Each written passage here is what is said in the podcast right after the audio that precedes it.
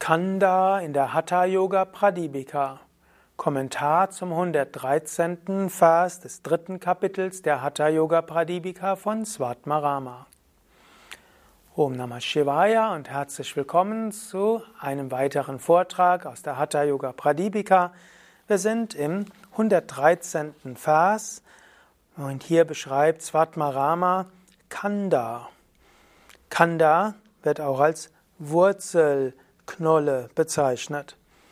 Kanda erstreckt sich bis eine Spanne oberhalb des Muladhara Chakras und ist vier Finger breit.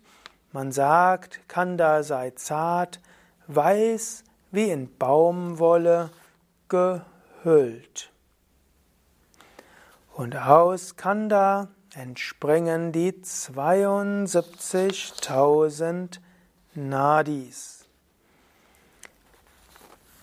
Kanda gibt es verschiedene Aussagen und manche sagen, Kanda ist nur oberhalb des Nadel, Nabels, manche sagen hinter des Nabels, aber es heißt auch, dass aus Kanda alle, alle 72.000 Nadis entspringen.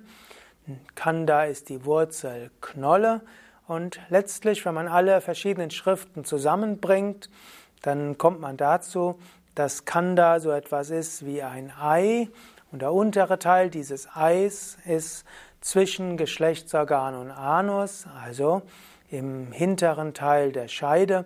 Svatmarama nennt das an mehreren Stellen Yoni.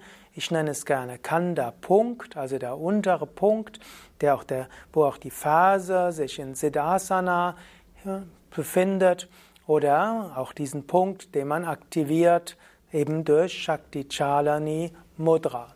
Und Kanda als Ei geht dann nach oben, letztlich in den Bauchraum hinein.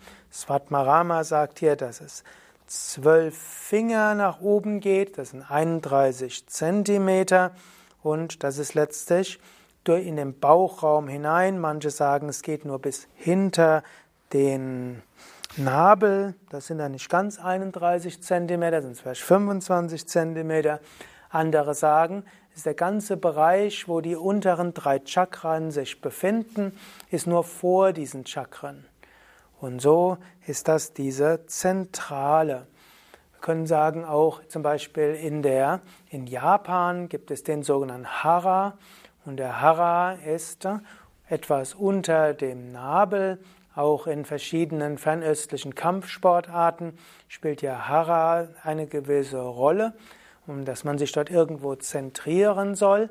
Und dieser Punkt, der in der traditionellen chinesischen Medizin und in Japan und in vielen Kampfsportarten eine wichtige Rolle spielt als zentraler Energiepunkt, ist praktisch die Mitte von diesem Kanda. Und der Kanda verbindet letztlich die Energie der unteren drei Chakras. Es gibt ja in diesem Bereich gibt es eigentlich drei Nadis. Es gibt zum einen gibt es Sushumna Nadi, das mehr, die mehr hinten ist in der Wirbelsäule.